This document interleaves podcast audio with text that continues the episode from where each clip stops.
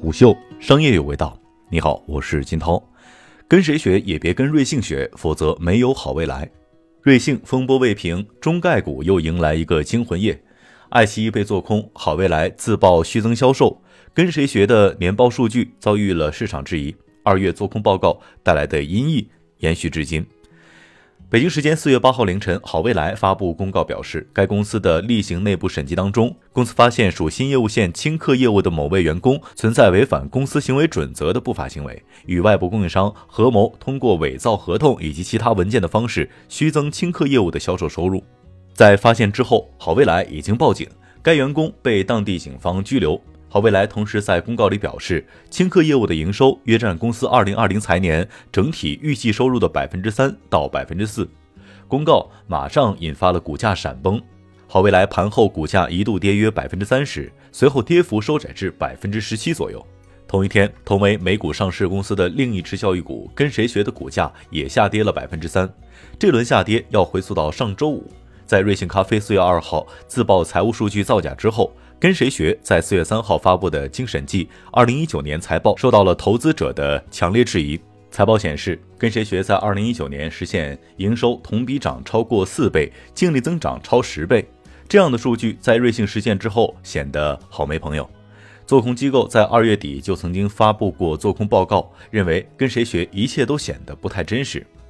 陈向东在四月八号早晨便在自己的朋友圈里面甩出九张网络上投资者表示质疑的截图。他表示，诚信是跟谁学最珍贵的核心价值观之一。下午，他还罕见地举办了媒体沟通会，在会上反复表达，跟谁学所有的经营行为和业绩数据都以诚信为基础。但八号美股盘前，跟谁学依旧跌百分之七点五五，好未来则下跌百分之九点五三。是瑞幸效应波及了教育类中概股吗？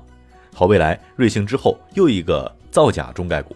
虽同为教育股，但好未来与跟谁学目前的处境并不一样。按照好未来发布的公告，此次披露是主动公告，系经过内审之后发现的一名员工的违法行为，随即选择主动对外公开。根据好未来原定的披露计划，将在下周披露二零二零财年的年报。公告当中还提到，好未来对此并不知情，对此类行为零容忍，但好未来未公布具体涉事员工。在披露年报之前，主动公示内部漏洞，这样的操作跟上周的瑞幸一模一样。但瑞幸涉及虚增的营收总额达到二十二亿元人民币，而且二零一九年前三个季度的营收总和仅为二十九亿元。如此去水分之后，瑞幸实际剩下的营收会变得非常的单薄。好未来目前的核心业务依旧是其传统长项培优小班。根据去年十月披露的二零二零财年 Q 二财报，其核心业务是学而思培优小班和其他业务。占总营收的比例为百分之七十六，这一项包括学而思培优小班、立步英语、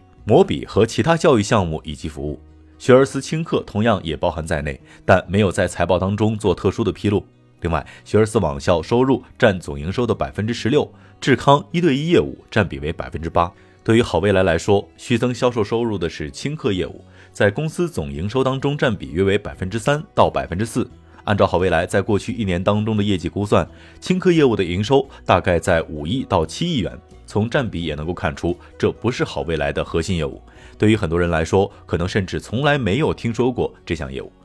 根据其官网的介绍，学而思轻课是好未来旗下的在线轻学习平台，主要是面向六到十二岁的小学学生，注重学科素养的培养。学而思轻课业务负责人江新珍曾在二零一九年七月表示，轻课正在尝试在 App 形态之外，把 AI 化产品通过 OTT、IPTV 等渠道，在三四线甚至小县城来落地。简单来说，就是通过电视大屏等渠道触及更多的家庭用户。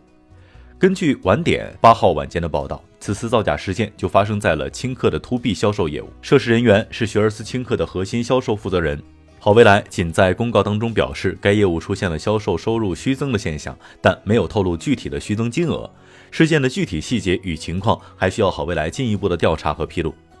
跟谁学创始人陈向东则在八号下午开了一场长达两个半小时的在线沟通会。他先用了八十分钟时间进行了演讲，对做空报告内的部分内容进行了回应，随即回答媒体提问，表示会极度坦诚地进行回应。根据其财报，截至二零一九年年末，跟谁学营业收入已经连续五个季度增长超过百分之四百，并且连续七个季度实现了非公认会计准则下的盈利。这对于绝大部分 K 十二在线教育公司来说都是难以想象的。目前行业内的大部分的公司仍都处在亏损的状态，并且获客成本超过千元，而跟谁学的平均获客成本仅为五百到六百元。二月二十五号，某做空机构曾经发布过做空报告，认为跟谁学涉嫌夸大财务数据、大批量刷单、通过关联公司粉饰财报等等。被做空的次日，跟谁学方面的回应是，认为该报告充满主观臆断、逻辑混乱，无需评价。但在瑞幸自曝财务数据造假事件发生之后，跟谁学次日发布的审计后年报，成为了引爆新一轮投资者质疑的导火索。此外，针对刷单的问题，陈向东表示，跟谁学不会弄虚作假、夸大和粉饰。